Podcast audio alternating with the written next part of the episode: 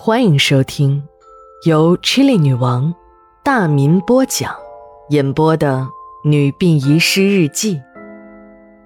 本故事纯属虚构，若有雷同，就是个巧合。第一卷第二十五集。十一月三日，日记全文如下。我正在接待处和姐妹们说话，这时有两个人走了进来，一个老太太哆哆嗦嗦的在前面走，一个二十多岁的女孩在后面跟着，表情凝重，一只手里还搂着个骨灰盒，另一只袖子直挺挺的垂下来，袖管里面空空荡荡。我揉了揉眼睛，仔细的看了一眼这两个人，没看错，我认识。原来，女孩是我一个高中同学的妹妹，还做过一年的同桌。那个老太太就是他们的奶奶，就住在这个城市铁路边缘的棚户区中。我走上前去和奶奶打着招呼。祖孙俩也认出了我。当我向奶奶打听我那个同学时，奶奶一边抹着眼泪，一边指了指那个骨灰盒。我明白了，我的那个曾经的同桌已经不在这个世上了。祖孙俩是来寄存骨灰的。奶奶拉着我的手，老泪纵横。断断续续的向我讲着，眼泪顺着皱纹的方向，瞬间湿了满脸。虽然只是只言片语，但是已经能拼凑出这个事件的大概。这姐妹俩，姐姐叫有南，妹妹叫招娣。你们是不是感觉这两个名字很特别？纯粹就是因为他们的父母都希望再要个男孩。生第一个时，一看是个女孩，很失望，就叫有男吧。再生一个还是女孩，就取名招娣，寓意下一个生个男孩。有男的父母在他几岁时就因病先后去世了。家中就剩下了奶奶和妹妹。一个年迈的老人带着两个不更事的小孩子，生活的艰难可想而知。但奶奶是坚强的，她每天都到市区去捡破烂再把每天收集的矿泉水瓶、易拉罐等送到废品收购站卖掉，换几个钱糊口度日。收购站的老板看老太太可怜，每次都会把收购价抬高几分钱。就这样，奶奶也把两个孙女都送上了学，和正常人家的孩子一样，每天背起了书包。上高中时，有男和我被分到了一个班，还是同桌。虽然有男家很贫穷。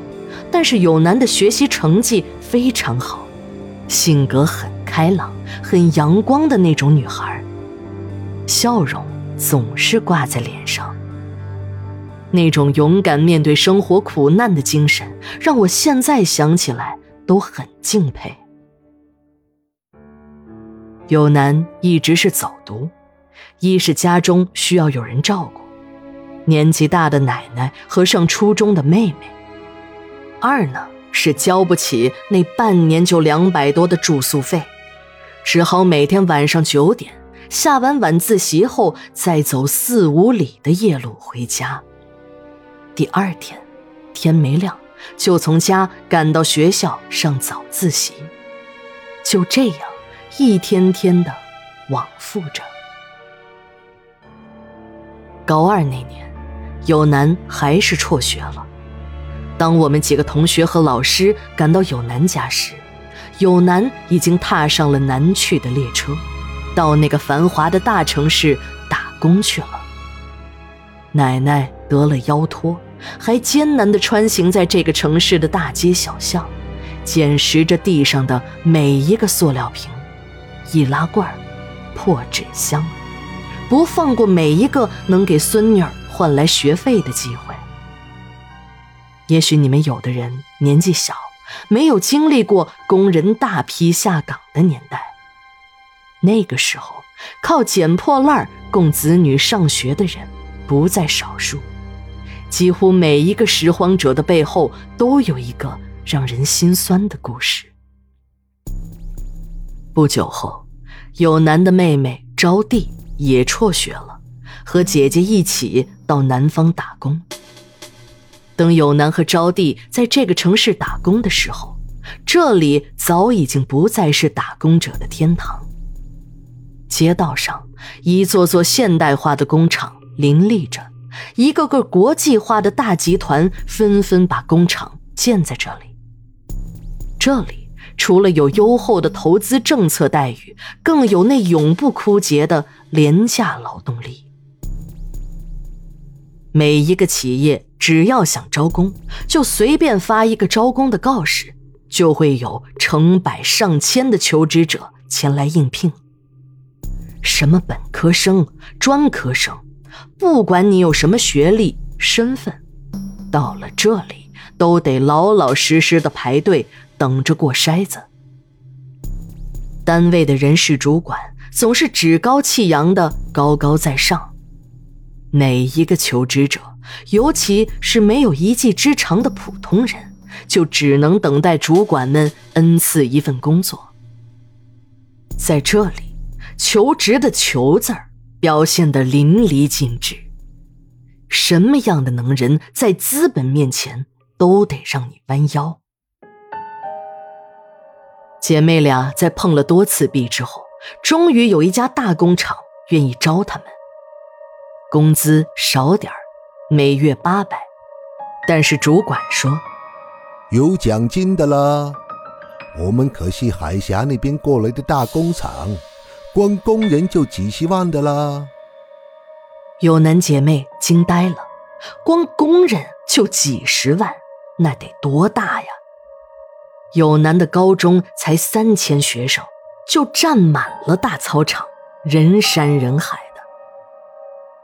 有男姐妹和众多的打工者们都跳进了一个由黑心资本家为中国普通劳动者设计的温柔陷阱。工厂想办法赚取利润无可厚非，可是如果这种赚取利润的方式是靠算计工人、剥削工人劳动时间来实现的，那么这些个工厂会无一例外的变成资本家的血汗工厂。那些年，非常流行的企业管理厚黑学公开宣传。老板要赚钱，一是脸皮厚，二是心要黑。那些个所谓的经济学专家教授，就把这套理论用所谓的严格管理、团队精神包装起来，帮助那些个资本家的工厂榨取工人的血汗。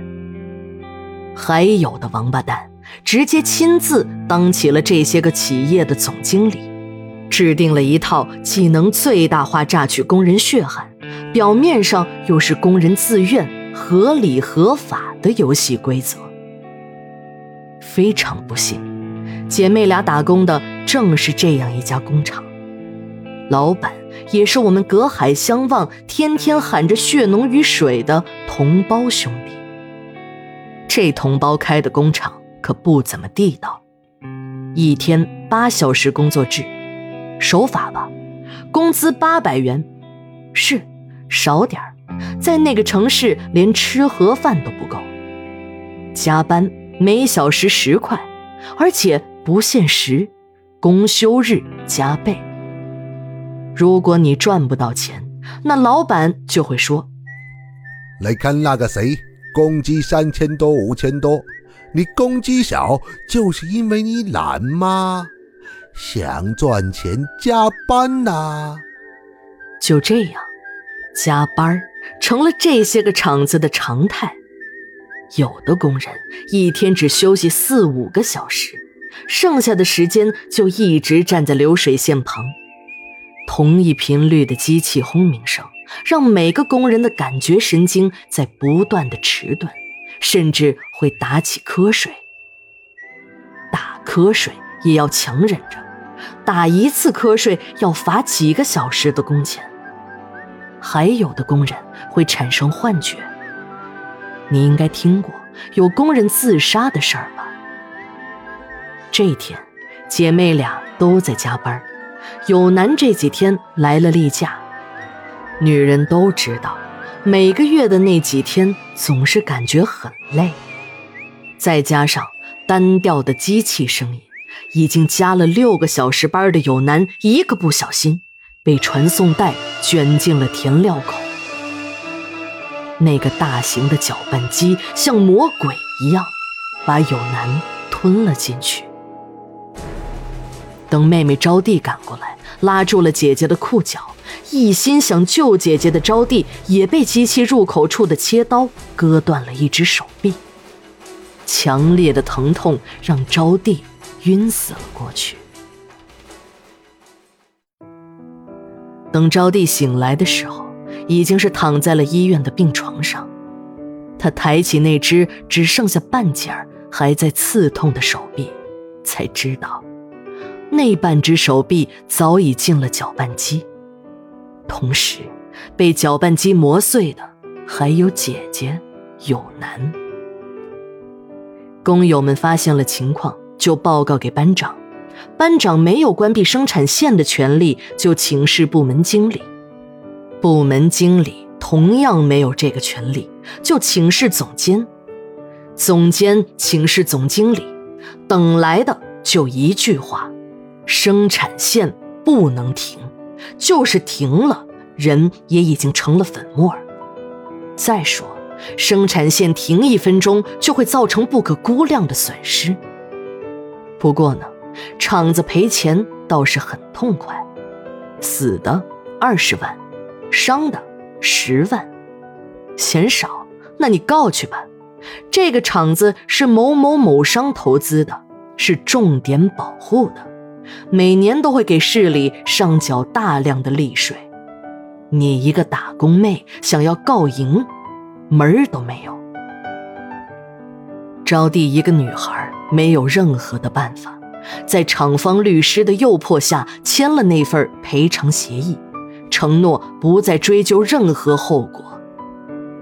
就这样，这个城市的 GDP 沾染着无数工人的血泪，昂首走向了世界。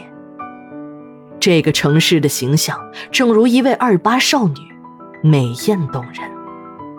只不过，她满手血迹，和她的美貌总是有些不相称。办好了寄存手续，把骨灰送到了骨灰堂。奶奶佝偻着腰，从身上摸出一束小白花，郑重的放在了骨灰盒前。孩子，听奶奶的话，安心的去吧。过年过节呀，奶奶都会来看你的。骨灰盒上的遗照是用有男生前生活照所制作的，背景已经打成了黑白，但依稀可见那个背景中还有那个血汗工厂的金字招牌。办理完一切的手续，祖孙俩缓慢地走出了殡仪馆的大门。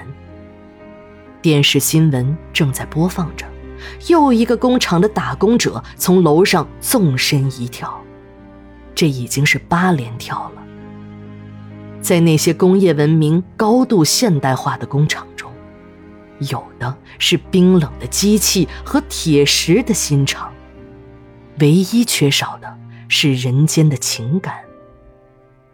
那些黑心的资本家在旧社会是用手中的皮鞭、大棒。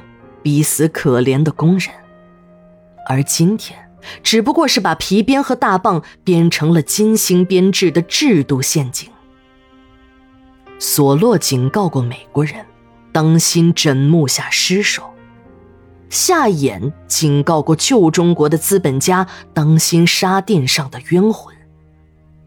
我也想在此警告那些黑心的血汗工厂，当心这些无辜的逝者，迟早会找到你们。十一月四日，日记连载，明天继续。